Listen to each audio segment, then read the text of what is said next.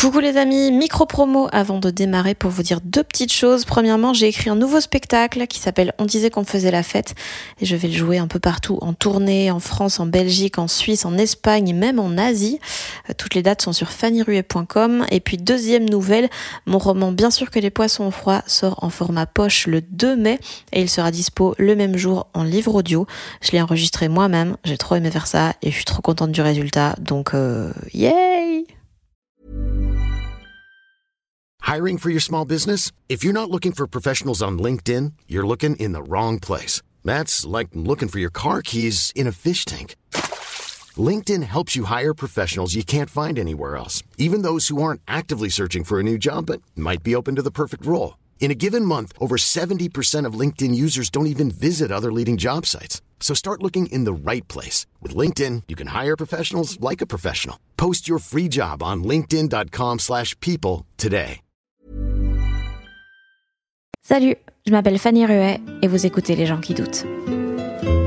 J'ai passé un long moment de ma courte encore vie à vivre tous les succès des autres comme des échecs personnels. Mais ça, c'était plus avant aussi d'être produite et d'en faire mon métier. Mais je me disais, mais pourquoi? Pourquoi il y a des gens qui arrivent? Pourquoi moi j'y arrive pas? Et je pensais le public comme les gens. Pourquoi les gens aiment ça et aiment pas ça? Pourquoi nana Au lieu juste de dire ou dire, bon, mais ok, toi, qu'est-ce que t'as envie de dire quoi? Plutôt que de regarder le monde entier, de regarder comment font les autres, de regarder ce qui plaît aux autres.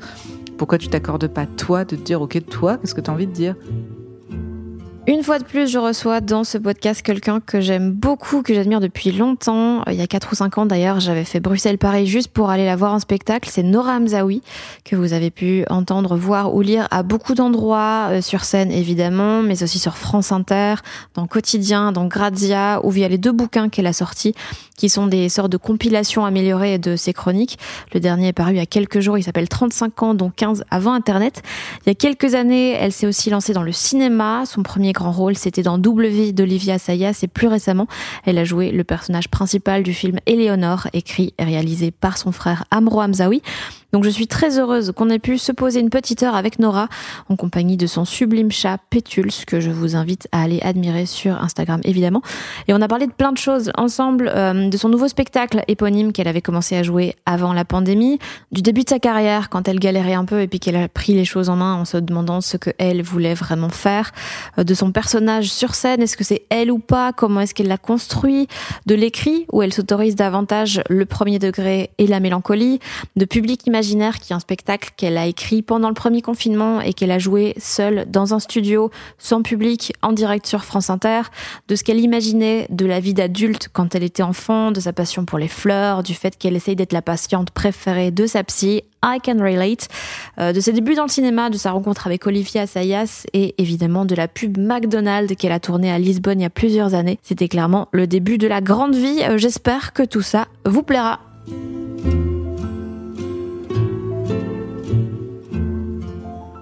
T'es sur quoi en ce moment là pendant pendant le Ah, confinement on a commencé Bah Ouais.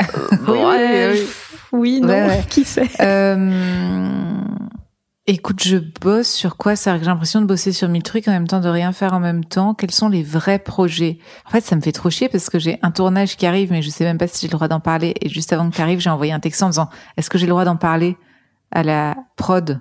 Et j'attendais leur réponse pour savoir si je pouvais dire que j'étais dessus, histoire de dire que je bosse sur quelque chose. Mais donc on verra. Et en dehors de ça, je bosse sur euh, plein de petites choses, mais euh, euh, tu sais, j'avais fait un spectacle à la radio sur Mhm. France Inter, et, euh, et il se peut que j'en fasse un, une sorte de livre, mais où du coup, faut que je développe et que je construise aussi tout autour. Je bosse pas mal là-dessus. Euh, donc sur la version écrite de ce spectacle, je bosse là-dessus surtout en ce moment. Mais là, t'avais écrit blindé parce que j'ai lu que, que t'avais écrit 1h30 pour finalement jouer 52 à la radio. Ouais, mais c'est très bizarre, ouais. Et, mais ça veut dire que t'as écrit blindé pendant le premier confinement? Mais en fait, je comprends absolument pas mon, mon rapport. euh, Ce que je veux dire par là, c'est que le texte m'avait pas du tout l'air d'être si. J'ai écrit, mais j'ai pas écrit non plus. euh, euh, en fait, j'ai dû écrire, si tu veux, 26 pages. Là, je suis dans les détails hyper techniques. là, 26 mais c'est- pages. C'est pas beaucoup aussi. Si, Bah moi, beaucoup ça me paraît énorme pour un truc Oui, mais à la du coup, ça ferait pas une heure. euh, Tu vois, c'est bizarre que ça ait duré aussi longtemps. Ah non, moi je trouve ça court en fait. Ah bon? Enfin oui. en fait non parce que je compte en stand-up. Ben moi aussi. Ah, Mais moi aussi, je comprends. mais c'est ouais, je sais formats hybrides chelous. Ouais, je sais pas. Donc bref, et mon deuxième spectacle là, j'étais inquiète parce qu'il fait assez peu de pages, mais il dure 1h20. Donc pareil, je Ton ne comprends deuxième, pas. Donc celui que je fais, le euh, deuxième que je jouais avant officiel, le, voilà, euh, le deuxième ok, officiel. qui s'appelle Nouveau Oui. Spectacle. Bah ouais, est, ouais. Enfin, il s'appelle pas nouveau spectacle, il s'appelle Noram Zawi. Ah d'accord, ok. Mais parce que ouais, mais hum, il y avait écrit nouveau spectacle pour dire que c'était pas l'ancien. Mais du coup, je peux plus l'enlever parce qu'il y a eu la pandémie entre, donc j'estime qu'il sera encore nouveau euh, quand on Mhm. reprendra. Est-ce que ça te saoule euh, de devoir un peu présenter un truc comme ça, comme nouveau, alors que toi, ça fait quand même, enfin, tu l'as joué au moins un an, non? Euh... J'ai quand même l'impression qu'il est assez nouveau pour moi, ce qui est assez cool. Je sais pas euh, si, euh, tu sais, euh, comme il y a les années humains, les années de chiens, les années stand-up, mais moi, j'ai pas vu, enfin, en, en dehors de cette pandémie, quoi, on va dire, mais j'ai pas forcément la volonté d'écrire dessus. Enfin, quoi que je l'ai fait pour France Inter, donc je dis n'importe quoi. La meuf se contredit déjà. j'ai aucune volonté de parler de ça. La meuf l'a fait.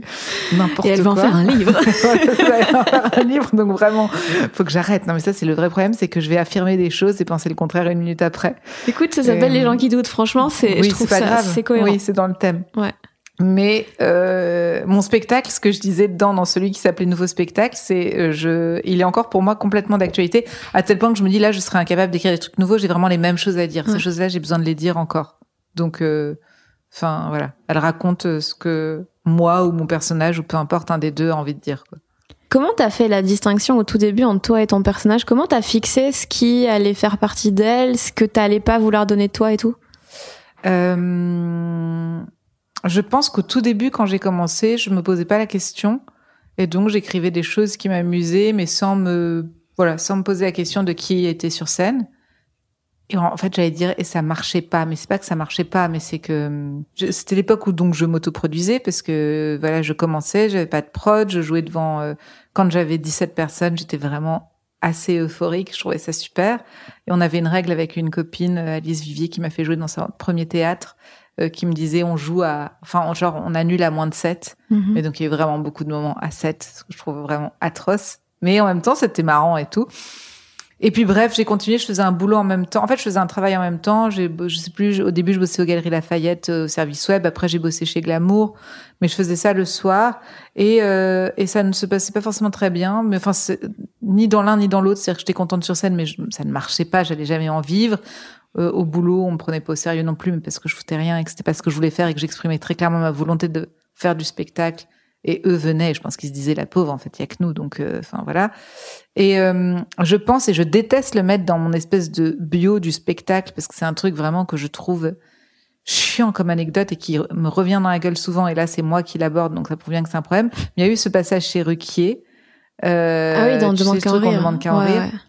Qui a été quand même, quoi qu'on en dise, même si j'aimerais bien en faire quelque chose d'anecdotique, quand même une, une, une petite humiliation, Donc il- Euh, il t'entège au bout de quelques émissions en, en étant quelques- vraiment pas classe, quoi. en étant vraiment pas classe, en étant assez horrible, en me disant que j'étais nulle, quoi, qu'il fallait que j'arrête ce métier et que et que je ne savais pas porter une robe, enfin ce qui était hors de, enfin, ce qui n'était pas, le, point, le problème, n'était pas le sujet. Là où ils avaient raison, c'est que j'étais nulle, mais là où je pense que j'ai raison, c'est que je pense qu'on ne peut pas être bon dans cette émission. Enfin après il y a des il y a des il y a des il y a des tours de force, il y en a qui arrivent à se servir du format. euh, euh, voilà, pour imposer un style, un truc. Je dis pas tous qu'on était tous aussi nuls les uns que les autres, mais en tout cas, il y avait un problème pour moi de euh, déjà de, de mise en scène, de prod, de descendre cet escalier et déjà d'être jugé par des gens euh, dont t'as pas forcément envie d'être jugé. Et moi qui ai toujours détesté euh, l'école, euh, euh, le fait d'être, euh, qui détestait le fait d'être infantilisé, mais je pense dès l'âge de 5 ans, je me sentais infantilisée. Là, qu'on me mette une note et qu'on me juge et qu'on me dise pourquoi c'est bien, pourquoi c'est pas bien, et donc du coup qu'on me réexplique qu'il y a des normes, des cases, des bonnes et des mauvaises façons de faire. En fait, je pense que c'était tout ce qu'il me fallait pas. Et je pense qu'en sortant de là, le truc qui m'a le plus euh, vexé et troublé, bon, un, c'était de me prendre cette humiliation dans la gueule, et deux, c'était de me dire, j'ai essayé de bien faire pour eux, euh, j'ai voulu, euh, j'ai vraiment, j'ai voulu leur plaire ou leur, et c'est comme ça que je me suis perdue dans ce truc. Et je, et je crois que c'est à partir de là où j'ai quitté mon boulot et j'ai commencé à me dire, euh, faut que j'écrive mon spectacle et que je fasse que ça et que j'interdise aux gens de décider euh, ce qui est bien ou pas bien et, que moi j'arrête d'être aussi un peu soumise comme ça au regard des autres et de ah, je veux que tout le monde m'aime et tout, euh, ce qui est idiot. Et je crois qu'à partir de ce moment-là, quand j'ai compris ce truc, enfin quand ce truc-là était un peu un choc, j'ai écrit mon spectacle euh, qui était le premier connu du public. Au, au République, euh, du coup. Ouais, au République et qui a commencé aux Trois Bornes, puis au Gymnase, puis au République. Et, euh, et quand j'ai écrit ce spectacle, j'ai eu un espèce de truc de me dire, ok, j'en ai déjà écrit en vrai deux dans ma dans ma vie d'avant euh, non produite. Qu'est-ce qui va faire que celui-ci doit changer? Et j'ai et c'est au moment où j'ai décidé de de prendre le truc pas d'une manière cinématographique, mais de me dire, ok, il y a un personnage. Qu'est-ce qu'il dit? Je, je me suis dit, il faut que l'affiche veuille dire un truc. Pourquoi je vais sur scène? Qu'est-ce qu'elle veut dire Et euh, tu peux pas te définir. euh, je me suis dit, tu peux pas être tout toi quand tu montes sur scène. Tu peux pas montrer toutes les facettes de toi en 1h20. Donc, qu'est-ce que tu veux montrer? Euh, Et je me j'ai écrit le personnage presque à la troisième personne. Elle est comme ci, comme ça, comme ci, voilà. Je me souviens que j'avais fait une, scène ouverte au point virgule, une des rares scènes ouvertes que je fais. Et Antoinette au point virgule m'avait dit, mais pourquoi elle parle si vite en fait? Et en fait, je parlais si vite, c'était clairement né du trac. Après, dans tous mes premiers articles que j'ai eus, c'était genre des mitraillettes, gna, gna, gna, sa signature, mais un truc que j'avais pas du tout calculé. Et en fait, j'ai compris aussi que c'était vraiment la peur de pas être écouté ou entendu Mm. euh, et euh, le sentiment d'il- d'illégitimité de se dire euh, si je prends mon temps et que je suis bien tranquille, enfin c'est clairement pas moi. Donc il y a quelque chose, je m'étais dit il y a quelque chose de l'ordre du syndrome prémenstruel, de l'état du syndrome prémenstruel où elle est pressée, en colère, pas légitime, euh, très égocentrique quand même parce qu'il faut l'être pour parler une heure de soi comme ça euh, et en même temps euh, elle s'aime pas. Donc je me suis dit il y a tous ces trucs là qui sont euh, des parties de moi où je me suis dit je vais les concentrer sur euh, juste elle n'est plus que ça parce qu'elle peut pas être aussi euh, tous les autres aspects que les gens vont pas voir. Et je crois que ça a été ce moment-là où j'ai déterminé voilà, j'ai commencé à créer à me dire euh, mais c'était presque un travail sur scène ça ça a pas été compliqué mais par exemple, c'est un travail que je faisais sur mes premières interviews de me dire faut que je fasse attention sur mes toutes premières interviews, je sais pas si je le ferai aujourd'hui et d'ailleurs peut-être que j'ai je ressens moins le besoin de le faire, mais c'est sur mes toutes premières interviews, notamment les interviews légères, en fait, Mhm. de presse féminine ou de les premières interviews un peu légères, Ouais. où je me disais, faut que je réponde comme si c'était elle en spectacle et pas moi. Mais du coup, Euh, les gens allaient croire que c'était toi. Et donc. Ouais, mais pour moi, bizarre, peu importe. Ah ouais, ça te Ouais. dérange pas qu'ils pensent que. Non, parce que c'est une partie de moi et que c'est la partie que je veux montrer de moi. Alors que l'autre partie de moi, qui est peut-être vraiment moi, c'est mon intimité et celle-ci, je la protège beaucoup et j'ai peur. Ce qui veut pas dire que pour autant, j'ai l'impression de leur mentir parce que tout ce que je dis est sincère. Et là, c'est-à-dire que pour autant, c'est pas fabriqué. Mais je me dis tout, tout le temps dans la vie, quand on te pose une question, tu pourrais répondre cinq, cinq choses différentes parce qu'on Mhm. pense pas qu'une seule chose. Et je me dis, il faut que je choisisse ce qui est le plus proche de, euh, selon l'état dans lequel on te pose la question ou où t'en es dans ta vie, tu répondrais différentes choses. Et donc, du coup, euh, je réponds la chose qui me paraît la plus proche de, à l'époque, qui me paraissait la plus proche de ce personnage-là. Les gens, du coup, te confrontent à, à ce personnage-là toujours beaucoup ou bien ils sont un peu plus au courant que, que, que c'est un personnage et que. Ben, je sais pas trop parce que j'essaye de pas trop me poser la question en me disant euh, tant que les gens se marrent et que moi je suis sincère et que j'ai l'impression de tromper personne entre guillemets et que les gens s'y retrouvent, j'essaye de pas trop me poser la question. Après, j'ai l'impression que le qu'on est quand même dans une forme de vérité avec mon public. Enfin, ça, ça a l'air d'être un truc un peu idéaliste, mais j'ai l'impression qu'il y a un truc, euh, je sais pas, peut-être tu sens ça quand t'es sur scène, il y a un truc de communion et t'as l'impression que les gens ils ils captent quelque chose de toi qui est même en dehors des mots ou des ou de ce que tu leur Mais montres. c'est plus ils viennent pour la personnalité que pour les blagues en Ouais. somme. Ouais. Ouais, il y a quelque chose de, je sais pas, il y a une relation qui se crée et tout. Après, euh, c'est sûr que par exemple, j'ai déjà eu droit, euh, euh, quand les gens ont su que j'étais mère, par exemple, de me dire ah mais putain, moi je pensais que t'étais la meuf qui vivait toute seule, qui galérait, qui avait un chat, qui je sais pas quoi. Et mais ça c'est aussi un choix. euh, déjà, je, ne- ça me dérange pas qu'on pense ça. Mhm. Après, je trouve que c'est assez réducteur de penser qu'on qu'on galère avec un chat. Enfin, ce stéréotype-là est un peu gênant, mais mais pourquoi pas? Et après, c'est aussi parce que moi, j'ai voulu euh, protéger euh, ma vie privée beaucoup. Donc, en effet, jamais personne n'a pu voir sur mes réseaux sociaux quoi que ce soit de ma vie réellement privée et tout. Et je pense qu'il y a aussi une confusion, c'est que j'écris sur ce dont j'ai guéri et pas sur ce dont je souffre. C'est-à-dire que si j'écrivais sur l'instantané, je serais très premier degré, serait ou alors ça ferait euh, peut-être un petit drame mielleux, mais ça pourrait pas faire un stand-up ou ça pourrait pas. J'ai pas de recul, j'ai pas de truc.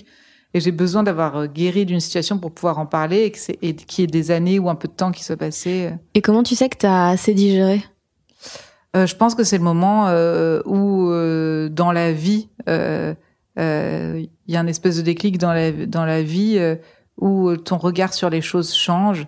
Par exemple, je prends l'exemple d'une grossesse. euh, euh, j'ai été très angoissée pendant toute ma grossesse.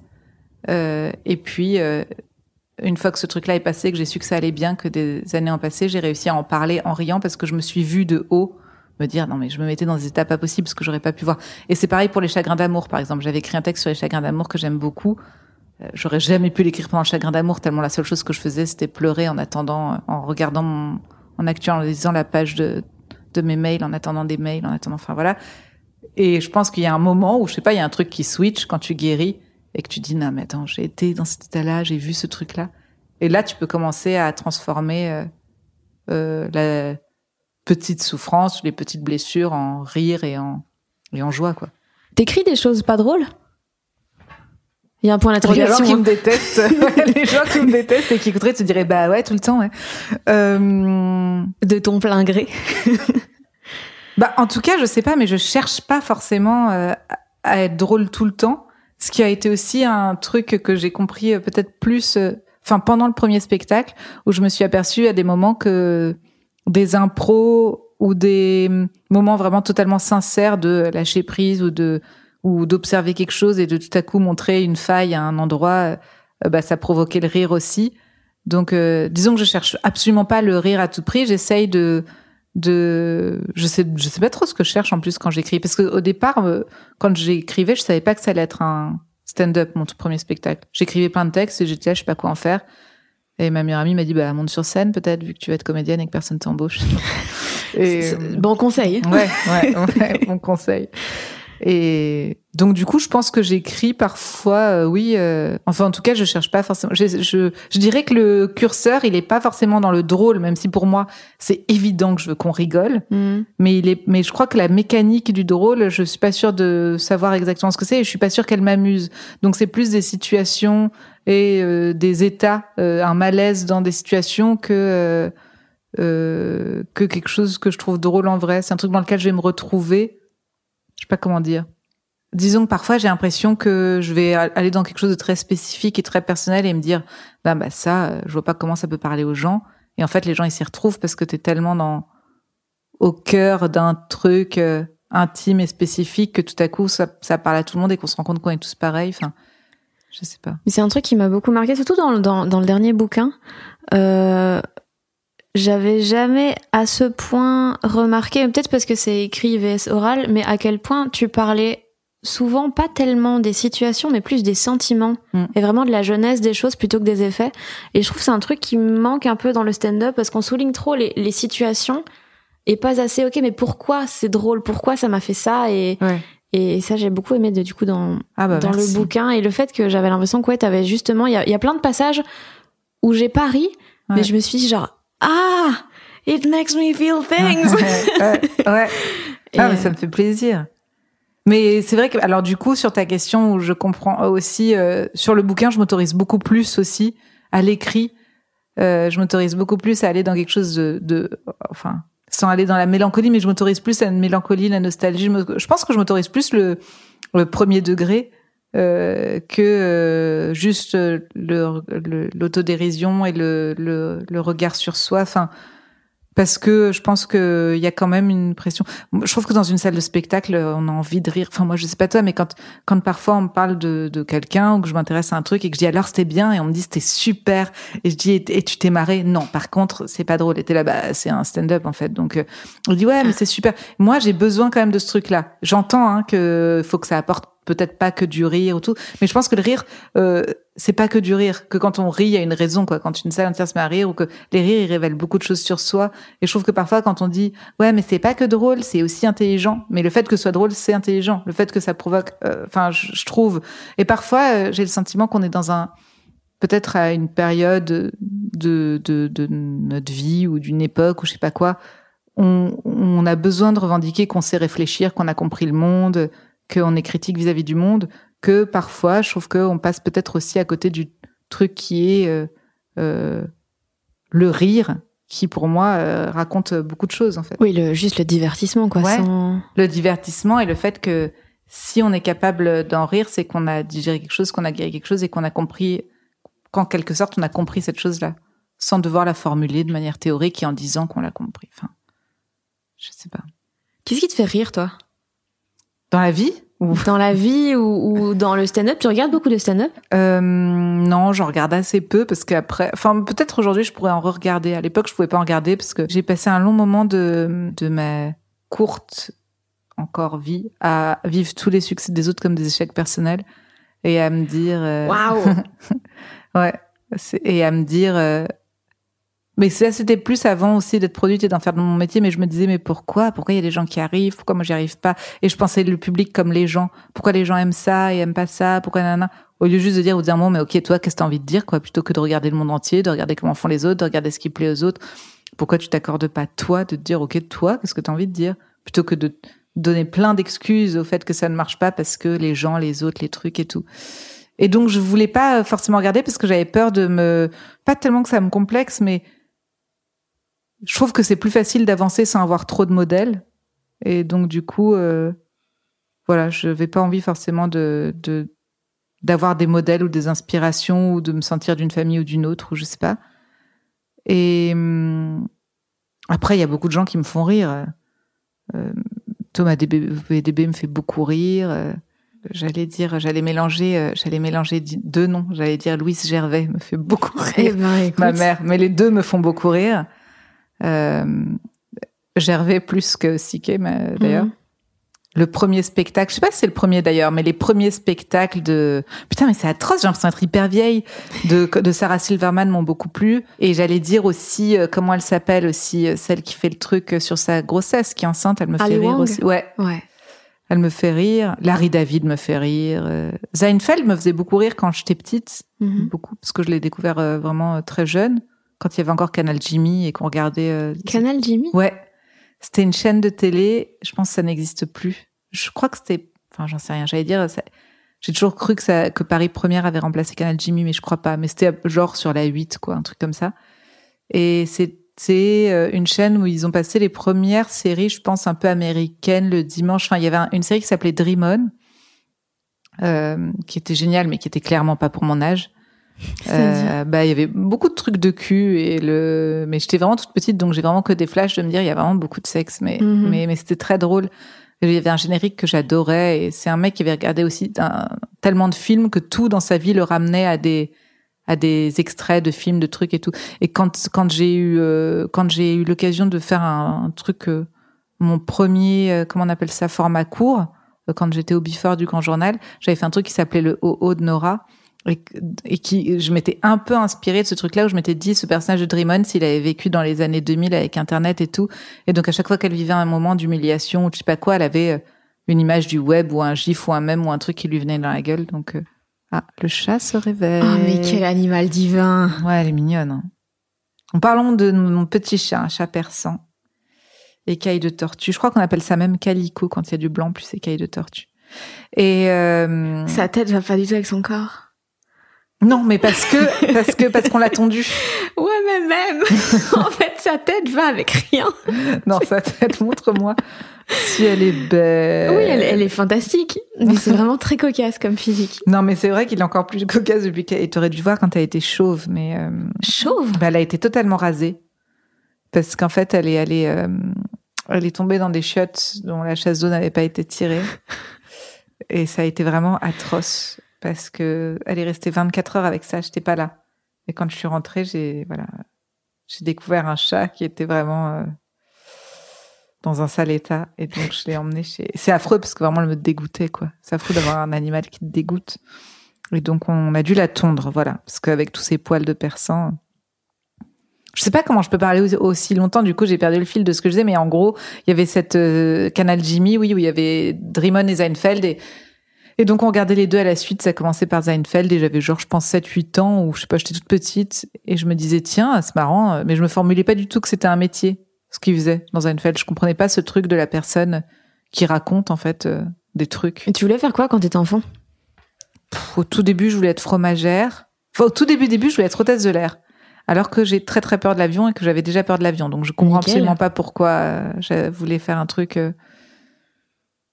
Et mais j'ai mis du temps vraiment à comprendre que que il y avait un- une incompatibilité entre mon désir et la réalité. Parce Mais c'était quoi? C'était le symbole qui t'intéressait? C'est le fait de voyager? C'est le... Non, euh, je sais pas, un truc. euh, euh, je crois que je l'ai trouvé assez chic, quoi. un truc de chic, ouais. Mais bon, j'étais vraiment très jeune quand je voulais faire ça, et après j'ai voulu être fromagère un peu, mais bon, sans pousser le truc très loin. On m'a beaucoup parlé de ton obsession pour la bouffe. Ah bon? Quand j'ai demandé autour de moi, on me Ah bon? Eh, la bouffe. Ah bon ouais. Mais qui a dit ça Qui a- on va parler de vin rouge, de fromage. Ah euh, bon Ouais. Mais qui a parlé Qui a parlé? Tout le monde a parlé, Nora. Mais J'ai l'impression que je connais personne. Non, mais les autres te connaissent. Merde, ça c'est atroce quand tu connais personne mais les autres te connaissent. Ça veut dire que tu n'as vraiment plus aucun mystère. quoi. Mhm. Elle picole, elle mange du fromage. Euh, Et puis après, j'ai eu une machine à écrire. J'étais là, je serais bien scénariste. Juste parce que t'avais une machine à écrire. ouais, Ça tient à ça. ça, ça tient à rien. hein. Et puis C'est pour ça que, que dans Éléonore, euh, c'est la machine à écrire ou c'est juste que pour la symbolique, c'était mieux d'avoir ça? Bah non, mais c'est marrant que tu dis ça parce qu'Éléonore, c'est vraiment mon frère qui l'a écrit et qui a tout mis en scène et je sais pas quoi. Donc il a sorti cette machine à écrire et c'est lui qui m'avait offert sa machine à écrire aussi. Donc c'est lui qui a un truc avec la machine à écrire, je pense. D'accord.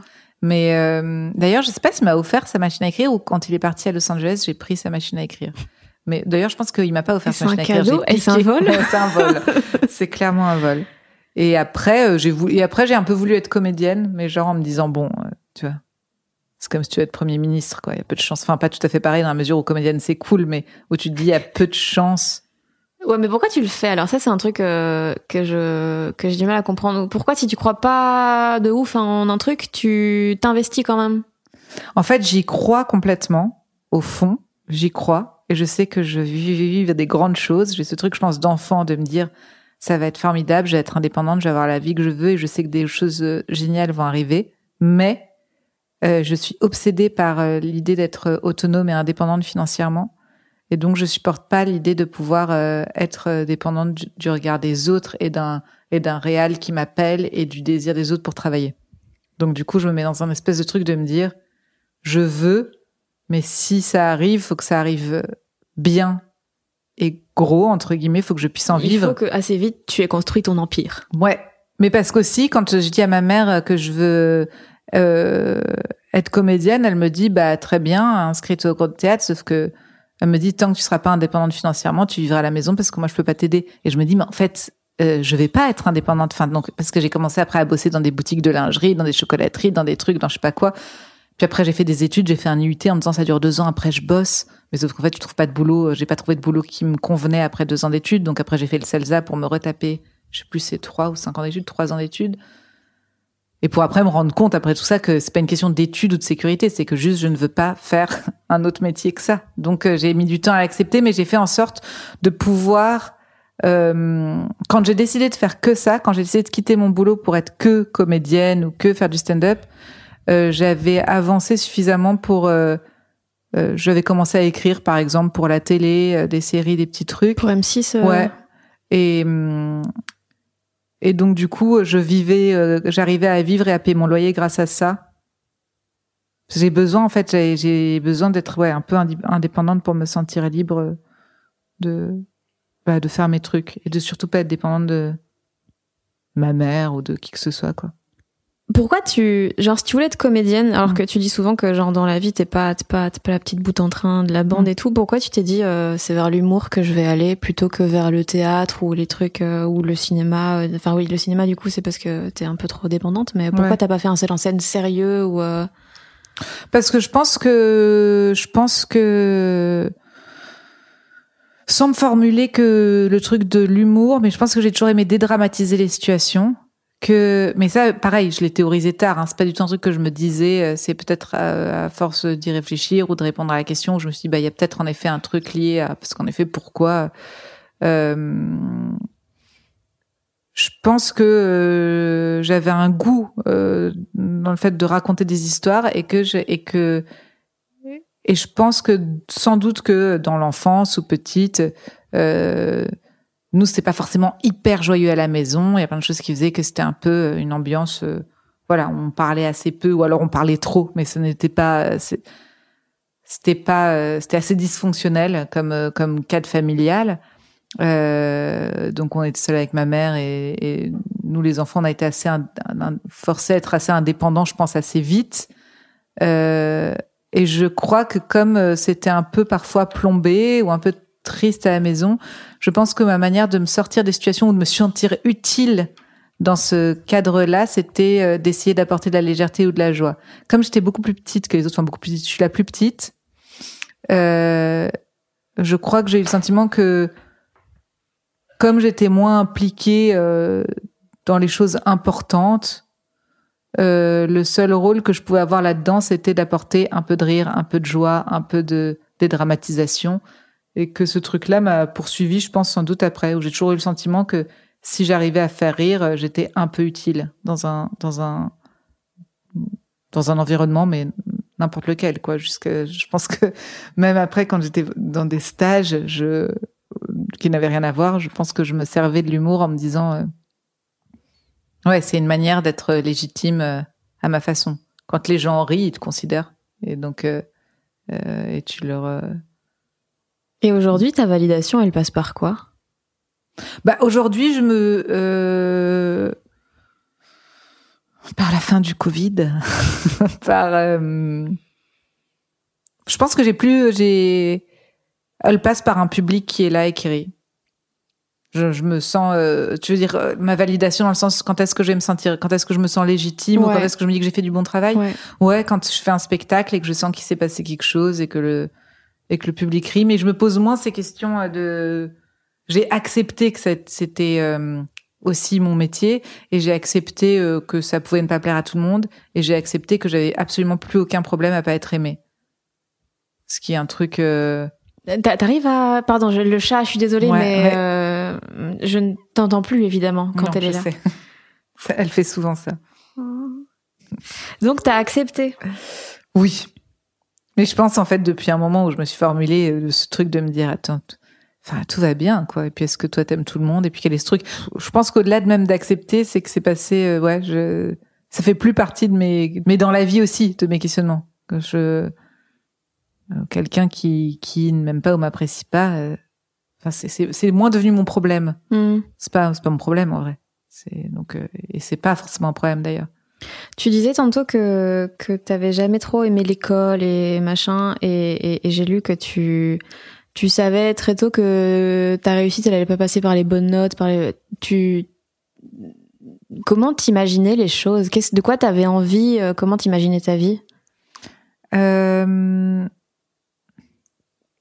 En fait, c'est marrant parce que j'ai un souvenir genre euh, très très très jeune. Je pense que c'est en CP où c'est un des premiers euh, exercices à faire. Tu sais, on a des ardoises et on doit écrire sur les trucs, les ardoises euh, avec les feutres Velleda là, euh, la réponse. Et en fait, j'ai la réponse. Je me souviens très bien de ce truc, mais je regarde autour de moi et je me sens obligée de, copier- de copier parce que je me dis c'est évident que je peux pas avoir la réponse. Et donc je copie très jeune parce que je me fais absolument pas confiance. Je me dis celui d'à côté, il sait forcément mieux que moi. Euh, donc le truc de l'école, il est un peu comme ça, c'est-à-dire que j'ai toujours eu le sentiment euh, que, mais je pense que c'est plus un problème de, c'est pas tant que j'étais un cancre, c'est plus un, problème de vraiment de se donner absolument, de pas se faire confiance et de se dire, euh, puis bon, je n'aimais pas travailler à côté de ça et très vite dès que j'ai eu l'âge de m'intéresser euh, aux garçons, euh, j'ai préféré m'intéresser aux garçons et aux choses de l'amour et du cœur. mais hum, et puis surtout les autres, mes mes frères et sœurs étaient bons à l'école et mes maîtres et maîtresses me le rappelaient suffisamment de fois pour me dire que moi non. Puis tous ces trucs ont des analyses de texte, où t'es là, mais je n'ai absolument pas compris la même chose. Donc, euh, si j'ai pas compris la même chose, est-ce que je suis débile ou est-ce qu'il y a des gens qui se sont mis d'accord en faisant cette analyse de texte pour dire c'est ça qu'il fallait comprendre? Jamais compris ce truc-là, quoi. Mhm. De pourquoi, mais bon, bref, pourquoi il y a qu'une vérité et tout. Puis les notes, bref, tout. Donc, je m'étais toujours imaginé euh, que hum, je sais pas ce que je m'imaginais parce que j'avais hâte de partir. L'autre jour, j'ai regardé ce film que j'avais jamais vu, euh, Antoine Douanel, euh, Les 400 coups. Mhm. Et genre, en fait, j'ai pleuré. Je me disais, Oh, en fait, c'était vraiment ça. J'avais envie de vivre un peu la grande vie, mais je me posais pas tellement la question en temps. euh, J'avais une obsession, par exemple. Je me disais, j'aurais un appart et je mettrais des fleurs. Genre, j'avais vraiment un truc avec les fleurs. J'aurais des fleurs dans un appart. Et un jour, j'ai une copine qui m'a dit, tu sais que c'est marrant parce que dans les tests de télé-réalité, pour euh, les profils psychologiques des gens, pour savoir s'ils sont pas trop atteints et tout, il y a un truc où c'est genre, euh, si tu veux être fleuriste ou que tu es obsédé par les fleurs, a priori, c'est des personnes fragiles, il faut pas les mettre, faut pas les enfermer et tout. Cette phrase me revient souvent pendant ce, cette pandémie où je fleuris mon appart en n'ayant pas le droit de sortir. ouais, Mais bon. son- Oui, j'ai j'ai un peu refait genre tout ton compte Instagram et on est sur quelque chose de très fleuri.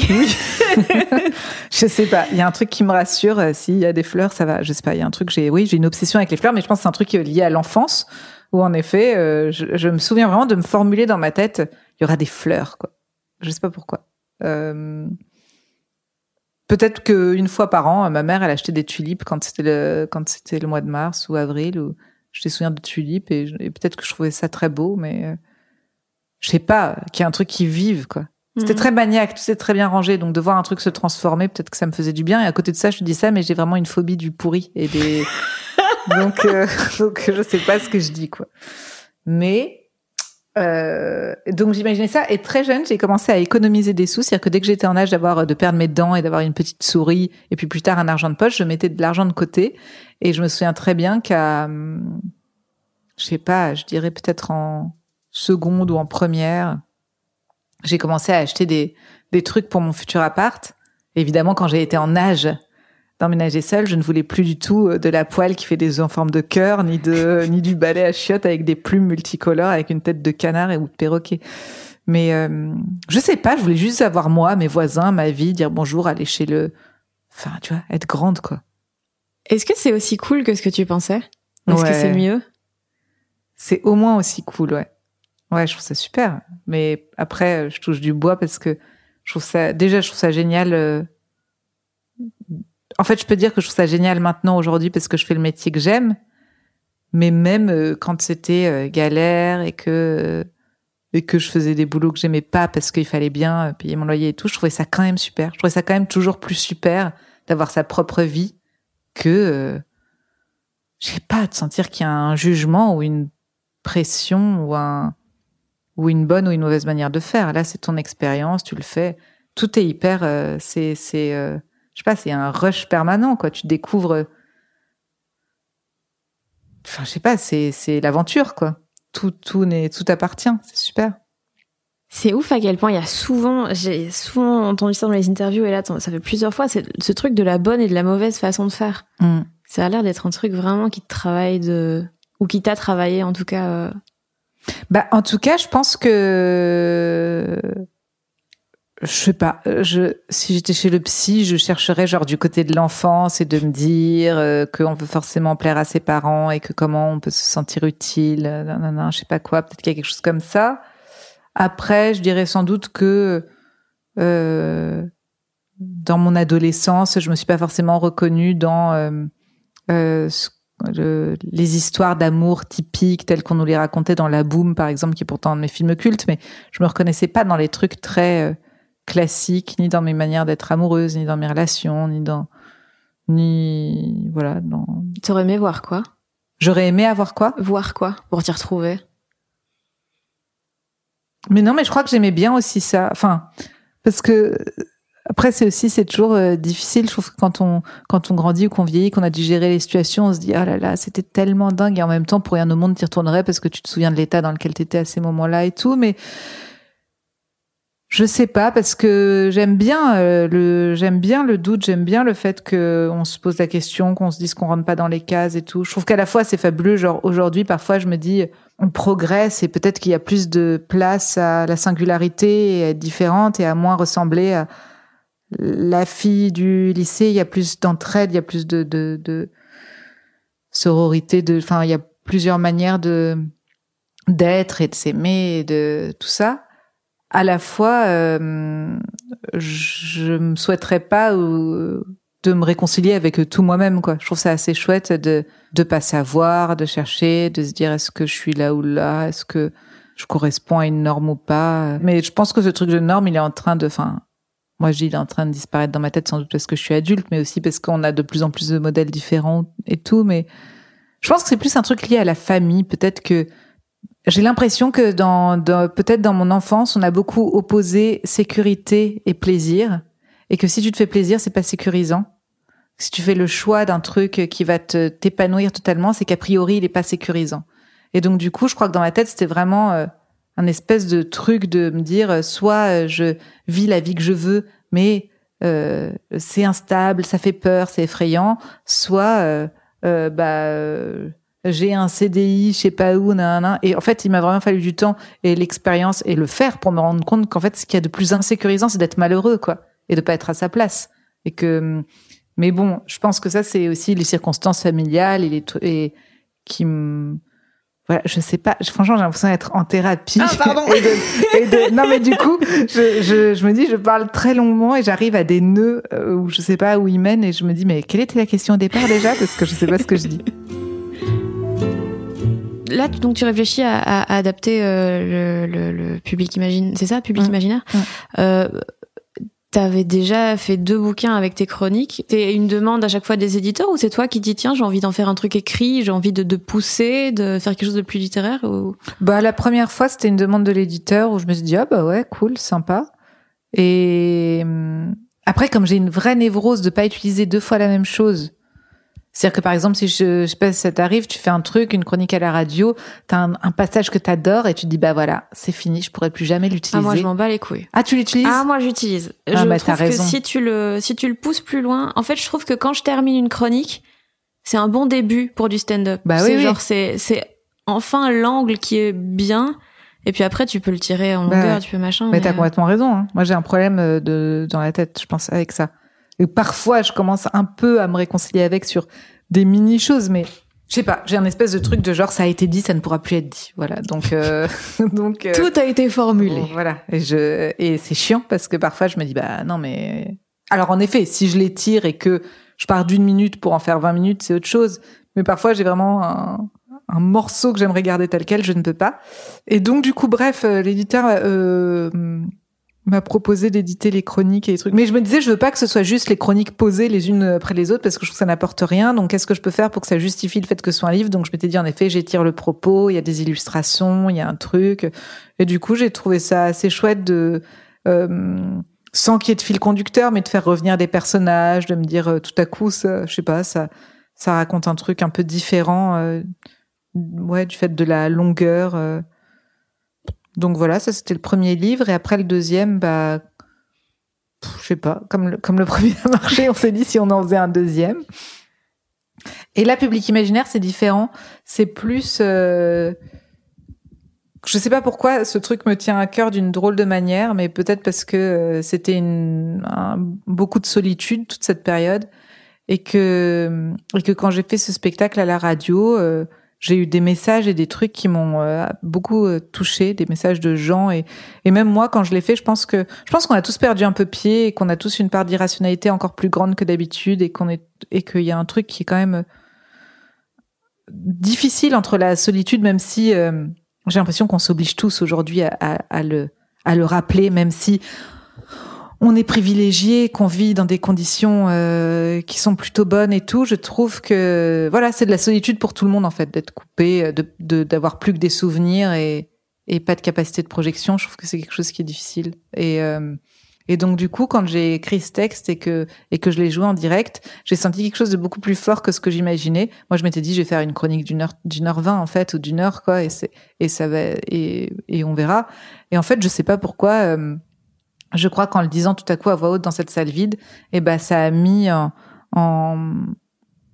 j'ai moi-même découvert en fait la solitude et l'espèce de bocal dans lequel on on est où oui où l'irrationalité domine où où y a où à la fois il y a de la mélancolie, à la fois on perd tellement pied que tout peut nous faire rire, que tout tout est une rencontre et qu'en même temps tout est le néant. Enfin je sais pas, il y a une espèce de truc. Et du coup je me disais bah c'est cool que ce soit euh, euh, j'aimerais bien que ça reste quelque part matérialisé, que ce soit un petit témoignage de ce moment-là. Euh, et même si je suis la première à dire ah non mais attends des trucs sur le confinement on n'en veut pas euh, là ça va mais je pense que c'est pas tellement un truc de sur le confinement ou pas. Pour moi c'est un truc sur un peu la solitude et et un peu ouais la fin du rêve. Nos rêves sont devenus tout petits je trouve.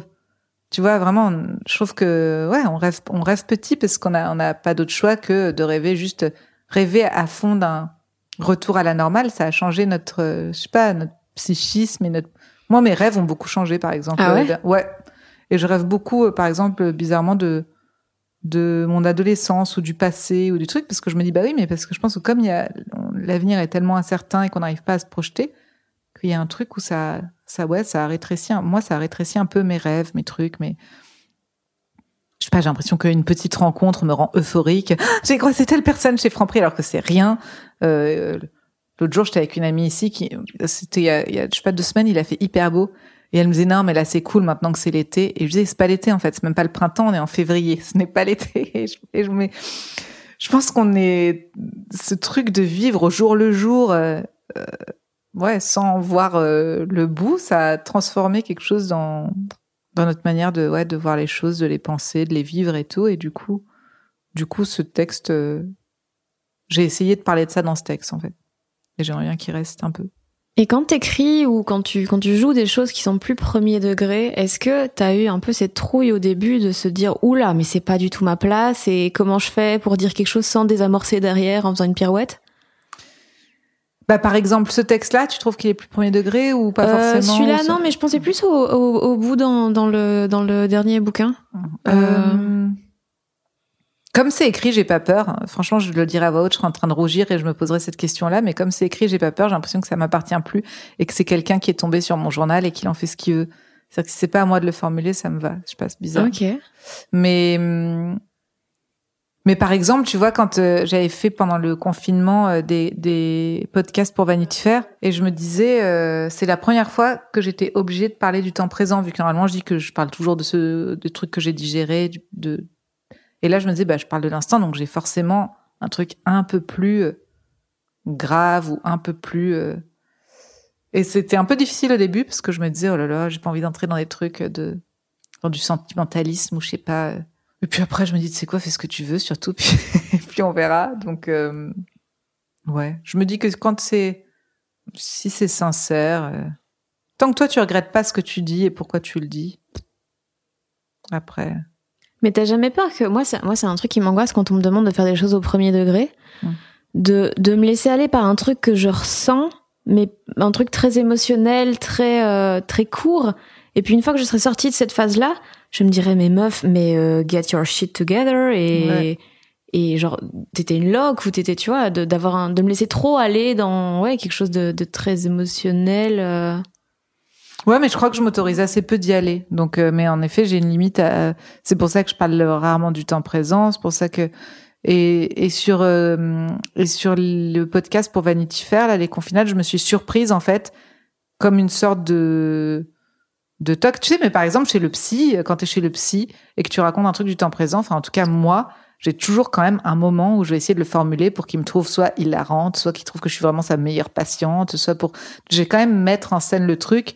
Et je me suis aperçue qu'en fait, ce, ce- cette espèce de tic-là, bah, même quand tu es dans l'émotion, à partir du moment où ça devient euh, oral et public, bah, tu as besoin de le transformer Mhm. par euh, OK, le, je suis consciente de ce que je dis, je suis consciente de mon état, donc si j'ai ce recul-là, et du coup d'en faire un truc un peu euh, drôle ou de dédramatiser. Est-ce qu'on t'a déjà reproché ça dans la vie? D'être de, de, trop- de, de trop euh, à chaque fois trouver des pirouettes pour euh, pour euh, C'était mais les seules raisons pour lesquelles je me faisais engueuler enfant. ah ouais? Enfant, ouais. Très, genre, mais même à table et tout. Enfin, vraiment, genre. Et en effet, elle me disait, ma mère me disait, mais tu ne peux pas te sortir des situations comme ça à chaque fois. bien sûr que si Voilà. Bien sûr que si. Mais sinon, dans la vie ou avec les amis et nous et tout, non, pas du tout, parce que j'ai plutôt une tendance à vouloir parler des heures de choses très importantes. Donc, euh, j'ai plutôt tendance à m'impliquer euh, beaucoup euh, émotionnellement dans la vie privée plutôt que l'inverse. Donc, je, donc, euh, pas tellement de pirouettes, je crois. ok Mm. tu t'es senti comment la première fois que t'étais au cinéma? Enfin dans l'écran pas dans un cinéma La première fois au cinéma, je me demande si c'était pas pour Bernard et Bianca, mais je suis pas sûre parce qu'après je fais des recherches sur internet et les dates correspondent pas. attends non mais justement mais donc oui, l'inverse, Bernard et Bianca mais c'est c'est les souris là, mais ouais je ouais sais pas. mais euh, c'est c'est pas J'ai 57 ans, Fanny. non, Merci. Mais euh, non, la première fois que je me suis vue au cinéma, non mais la première fois que t'as joué. Ah, que que que c'est c'est devenu genre euh, c'est c'est ton c'est ton métier là. D'un Ouais, coup on te demande de jouer des choses bah les toutes premières fois où j'ai joué, c'était il y a longtemps, c'était pendant mon tout premier spectacle, c'était les pub courts métrages. McDonald's, De... oui. Ah oui, il y a eu les pubs McDonald's. La pub McDonald's, c'était super. J'ai l'impression que j'étais embauchée. Bah ça, ça, ça a été une énorme joie d'autonomie et d'indépendance parce que j'étais en chagrin d'amour à ce moment-là. Euh, Et, aucun chagrin d'amour n'a survécu à un jeu dans une pub McDo. Bah, bien sûr que non, évidemment. Et je me souviens très bien que, en fait, j'étais là en train d'attendre qu'on m'appelle, qu'ils reviennent, qu'ils gna gna bête. et, euh, et en fait, je suis allée, et c'est marrant parce que j'ai retenu ce truc-là, alors qu'on s'en a rien à foutre parce que c'est une pub McDo, mais à cette époque-là, ça aurait pu être un rôle dans le prochain film de Spielberg, ça aurait été pareil. En fait, j'en avais fait plein des castings pour des pubs, je n'étais jamais prise, j'étais tout le temps genre en callback, tu sais, les trois, Ouais, ouais. les trois où tu dis si elle se pète la jambe, ce sera peut-être toi, et la meuf se pète jamais la jambe. Et, euh, et euh, ce truc-là, j'y suis allée, genre vraiment, j'avais chialé toute la matinée, donc j'y suis allée en ayant mais rien à foutre. Et en effet, bah voilà, je l'ai eu. Je pense que c'est une des fois où j'ai moins cherché à avoir un truc. Et donc du coup, j'étais là, tiens, tiens, intéressant finalement. De genre vraiment, j'ai pas, je me suis pas posé la question en y allant de qu'est-ce qu'ils veulent? Ils veulent voir une meuf qui fait ça, qui fait ci, qui fait ça. Donc vraiment, j'y suis allée en disant bonjour. J'ai montré mes mains, mes deux profils. Je me suis cassée et on m'a appelé pour me dire le tournage est à. Attends, c'était où? C'était au Portugal, je crois? Non, euh, attends, c'était où? Ah oui. Ouais, ouais, et c'était Ah, super. une- C'est pas genre euh, tu sors du McDo opéra. non, euh, ok. c'était trop bien. C'était hyper bien payé à l'époque, mais je me souviens plus parce que parce que j'imagine qu'on était en francs. J'imagine, je sais plus quand est-ce qu'on est passé en euros. 2004. Alors je sais pas pourquoi j'ai retenu, mais 2004 c'était l'année limite pour échanger ses francs contre des euros. En tout cas en Belgique. 2004. Attends, euh, moi je suis née en 83 et je devais avoir 17 ans pour ce truc. Ça fait combien? Ça fait 90. Ça Ça, fait, fait euh, 20 ans. Non, on 2000. était peut-être déjà en euros. Non, je sais pas. Ah non, on était en, en francs. Ouais, t'as raison, 2000. Bon, bref, peu importe. Euh, Elle ne sait pas compter. Euh, ça, elle sait pas compter. elle sait pas du tout compter. Mais ça, c'est, ça, ça a été un de mes problèmes aussi. Mais bon. On me disait, mais attends, l'ascenseur est au 2. Enfin bon, bref, euh, c'est des chiffres négatifs, ça a été un vrai problème pour moi où je me suis dit, en fait, t'es bête, ma pauvre. Tu es bête parce que tu ne comprends rien. Mais bref, euh, et donc on est allé, euh, je crois que c'était, je crois que c'était à Lisbonne, mais je me souviens plus maintenant, c'est c'est bizarre. Et je m'étais dit, mais c'est génial, parce que voilà, tu te casses, tu te fais du blé, madame prend l'avion, enfin mademoiselle prend l'avion, elle fait son tournage et tout. Bon, voilà. Donc euh, ça c'était, mais bon, j'en avais, je, à la fois je m'en, enfin, foutais du tournage, mais je trouvais ça génial juste de me dire, je pars, j'ai un tournage. Voilà, c'était juste ça. Et de me dire, je suis seule dans un hôtel. Enfin, je sais pas, c'était pour moi un peu la, la grande vie, quoi. Et puis, euh, et puis après, après les tournages de films, euh, la première fois que j'ai tourné dans un film, c'était un court métrage de Benoît Forjard. Euh, et, et franchement, c'était super, quoi.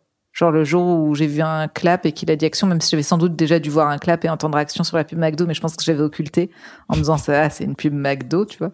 Mais là, euh, je me disais, oh là là, c'est quand même génial. Après, j'ai plus tourné pendant des années et après, j'ai recommencé à tourner un peu. Et oui, donc du coup, j'ai pas du tout répondu à la question de comment je me sentais. Ouais. Bah, ça dépend des tournages. Hein. Le premier vrai tournage qui a été important pour moi, c'était le film d'Olivier Assayas, Mhm. Donc euh, double Et- vie. Double Vie, ouais. Ouais. Et ça, c'était absolument fou parce que parce qu'en fait, ça s'est fait d'une manière tellement facile, de hum, fluide, je veux dire. Déjà entre le moment où on m'a dit, euh, je me souviens, mon agent m'avait envoyé un texto. J'étais dans le train pour Toulouse. Du coup, à chaque fois maintenant que je prends le train pour Toulouse, genre je sens que quelque ton chose va se message. passer. Ouais. Ouais. Et j'allais jouer à Toulouse et ce train c'est long pour aller à Toulouse. Et, euh, et elle m'avait envoyé un message en me disant un truc du genre euh, Olivier Assayas aimerait te rencontrer et tout. Et j'étais là, mais. Et j'avais dit, tu t'es trompé de destinataire. Et je m'étais dit dans ma tête, un agent ne peut pas se tromper de destinataire. Ça ne se fait pas, tu vois, c'est horrible, quoi. Mhm. Et donc, en effet, elle ne s'était pas trompée de destinataire. Et j'étais là, mais pourquoi être là, bah écoute, euh, j'en sais rien pour un rôle, j'imagine. Et c'est Antoinette Boulas, la directrice de casting, qui, qui a eu cette idée.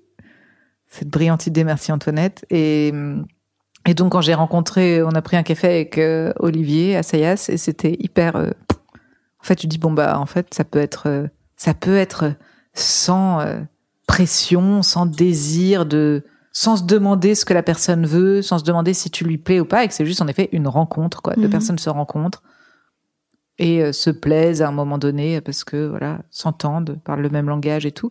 Et donc du coup ça ça a été très fluide. Après euh, on m'a dit un peu plus tard, il aimerait bien venir voir ton spectacle et là je suis là Oh, catastrophe et je dis à mon agent ils ne peuvent pas venir. Euh, euh, elle est là, mais pourquoi J'étais là, bah, parce que euh, je parle de cul, de trucs et tout. Elle est là, bah, enfin, tu vas pas changer ton spectacle et te mettre à parler en alexandrin parce que Olivier Assayas vient, donc euh, tu vas garder ton spectacle et tu vas te détendre. Et moi, je m'étais dit, bah voilà, c'est foutu. Ouais, mais euh, s'il te enfin, je sais que c'est irrationnel, mais s'il te contacte, c'est qu'il il, Bah, il me veut connaissait le pas, hein. paquet. Mais il te connaissait pas, mais il a dû regarder un peu Il, internet. il ce avait regardé, ouais, il avait regardé des images sur internet et tout, et il aimait bien euh, quand, quand je disais je comprends pas, en fait, il me disait bah, j'aime bien quitter comment tu parles, toi, enfin ta nature, tout. Mais je m'étais quand même dit aïe aïe aïe, tu vois, s'il déteste le spectacle, il a beau aimer ma nature, il y a un moment, le spectacle raconte quelque chose sur ma nature, donc s'il déteste, il déteste. Et puis à la fin du spectacle, euh, il était pas là et la directrice de casting non plus, et j'étais là bon bah voilà, c'est mort. Ils ont fui. Euh. Ils ont fui, ils étaient embarrassés. Mm. Et mon agent m'a dit euh, qu'elle avait reçu un message d'Antoinette lui disant il a trouvé super, mais il a dû filer un dîner. Nanana, je là ouais ouais ouais. Moi aussi, tiens, j'ai dû filer un dîner. et le soir même, il m'a envoyé un message en me disant euh, c'était super, j'ai dû filer un dîner, donne-moi un petit peu de temps encore et tout. Et puis en fait, un quart d'heure après, il m'a dit en fait, j'ai pas besoin de temps, t'as le rôle et tout. Et c'était super. Et le tournage a été à l'image de cette rencontre hyper. Euh, Vincent Macaigne, c'est quelqu'un avec qui qui était euh, mon partenaire mhm. principal. C'est quelqu'un que j'adore, c'est devenu un ami. Je trouve que c'est euh, le meilleur acteur. Enfin voilà, je et la meilleure personne humainement. Enfin, à part tous mes autres amis qui écouteront ce podcast et qui se diront qu'ils sont passés après lui. et en fait, c'est marrant parce que je me suis dit, c'est dingue. Mais après, je sais que euh, il a peut-être aussi, c'est dû beaucoup à, au-delà du truc du tournage ou pas tournage, c'est dû à sa manière à lui, à Olivier Assayas, de travailler, de te responsabiliser beaucoup, de te faire confiance, de donner assez peu d'indications. Il refusait, euh, qui est par exemple un coach, il a horreur des coachs, des trucs et tout. Il veut une nature et il veut voir cette nature euh, lui proposer quelque chose et tout. Donc c'était vraiment hyper joyeux, hyper agréable comme tournage. Puis y a eu toute une partie à Majorque, donc on était contents ah oui, les, les, trucs euh, de la fin, là, ouais. quand vous partez dans une maison. Ouais.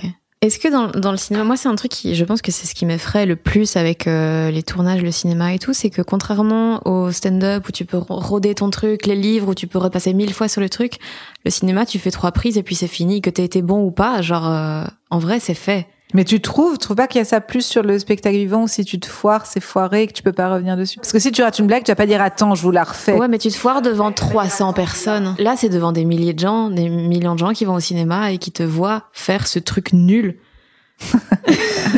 bah ouais, mais ça c'est la responsabilité. Moi, je trouve que ce qui est assez cool, c'est que c'est que en effet, tu te mets à pas contrôler. Que là où en effet, comme tu dis, une chronique, un truc, je sais pas, c'était comme moi. Moi, j'en pouvais plus. France Inter, à la fin, j'en avais, j'étais à V72, tu vois. Ou plus je leur lisais, tout à coup, tu dis, je vais inverser tous les paragraphes. En fait, en mm. fait, c'est pas possible. Et là, tout à coup, il y a aussi quand même un confort de te dire, bah, c'est l'œil euh, du metteur en scène, c'est lui, c'est son désir, c'est son film. Moi, j'ai absolument plus à juger mon travail. Donc, en effet, je fais de mon mieux. Mais si lui, il est content, moi, je suis contente. Euh, et c'est plus, euh, je trouve qu'il y a quelque chose euh, doit être assez agréable de se dire pour une fois c'est le désir de quelqu'un d'autre et le travail de quelqu'un d'autre qui t'utilise comme un des outils, euh, un des trucs de son, un des ingrédients de sa recette, mais. T'as pas eu de mal à, lâcher prise comme ça, à ne pas avoir le contrôle sur tout? Mmh, Non, mais aussi peut-être parce que je lui faisais vraiment beaucoup beaucoup confiance et que et que Vincent, euh, je, comme je trouve que c'est un grand acteur, je pense que j'avais arrivé même pas à me à me poser la question. Mais peut-être ça pourrait arriver. Hein. Mais je crois pas parce que tu vois, c'est un truc même. Euh... Je trouve que même physiquement, parfois, tu dis oh ouais, mais attends, mais là, moi je me, moi je me, moi je sortirais pas comme ça. Et t'es là, bah oui, mais en fait, t'es pas en train de sortir, t'es en train de jouer dans un film avec le regard de quelqu'un d'autre euh, sur toi, donc. Euh... Mais bon, chez euh, Olivia Assayas, j'étais tellement proche de ce que je suis moi que, enfin, je sais pas. Je me suis, me suis pas posé la question. Maintenant, oui. Allez, Merci deal with it. euh, c'est quoi que t'aimerais euh, faire dans, dans les, à part euh, ton court métrage sur les extraterrestres? Ah, mais je sais même pas si je veux le faire. Je crois que je veux pas réaliser en fait. Mais que j'aimerais faire dans la vie? Ouais. Moi, j'aimerais bien continuer comme ça. Hein. Je suis assez contente. J'aimerais continuer le spectacle, faire d'autres spectacles. J'aimerais avoir un des rôles euh, hyper sympas à faire, à jouer. Voilà, j'aimerais, mais j'ai, mais j'ai pas encore euh, de, je sais pas. Mais si je savais, je suis sûre que je le dirais pas par superstition. Ah ouais? Ouais. Mais disons que je ne sais pas. Mais bon, j'aimerais bien continuer. Je, suis assez contente euh, de mon quotidien. Je parle d'avant tout ça, hein, mm. avant la pandémie. Mais s'il peut y avoir des des beaux rôles, ça m'est égal de tourner beaucoup si je tourne euh, à un peu voilà à Majorque. Ou l'été dernier là en septembre pas l'été. On est en quoi? En septembre août septembre j'ai tourné pour Jacques Doyon c'était super. Mhm. je me dis si t'as parfois un, un rôle super ou deux rôles super comme ça par an et après à côté t'as ton spectacle. Parce que je me suis quand même aperçue, euh, je, je, pense, et en jouant des films, mais aussi euh, là avec la pandémie, que par exemple mon désir premier euh, quand j'étais plus jeune de me dire j'aimerais être comédienne, j'aimerais qu'on mange dans des films, bah en fait euh, ça revient toujours sur le truc d'indépendance, mais le fait de pouvoir moi faire mes propres trucs, je trouve que c'est quand même génial quoi. Là par exemple cette situation, elle m'a vraiment euh, mis cette pandémie, elle m'a vraiment rappelé ça à quel point je me disais mais oh, en fait d'être dans l'attente, je ne supporte pas d'attente, je supporte pas subir une situation, ne rien pouvoir en faire. Euh, donc je trouve que créer et se faire ses propres enfin voilà, son propre travail, euh, c'est quand même génial, quoi. Donc, euh, donc, je veux dire, même si un jour euh, j'avais la chance de tourner plus, je pense que pour autant, j'aimerais toujours pouvoir continuer à faire des spectacles et écrire mes trucs. Merci Nora. Merci. Merci d'avoir écouté Les gens qui doutent. J'espère que l'épisode vous a plu. Toutes les références, les spectacles, les films, les projets dont on a parlé sont tous listés dans la description. Euh, J'y glisse aussi tous les liens où retrouver Nora Hamzaoui, ses réseaux sociaux et son site où trouver euh, ses dates de spectacle, puisque dès la réouverture des salles, elle reprendra le République. Elle sera aussi en tournée juste après un peu partout en France, ainsi qu'en Belgique, en Suisse et au Luxembourg. Si ce podcast vous a plu, n'hésitez pas à vous y abonner via votre application de podcast préférée. Vous pouvez aussi le soutenir en faisant des dons Patreon de la somme de votre choix.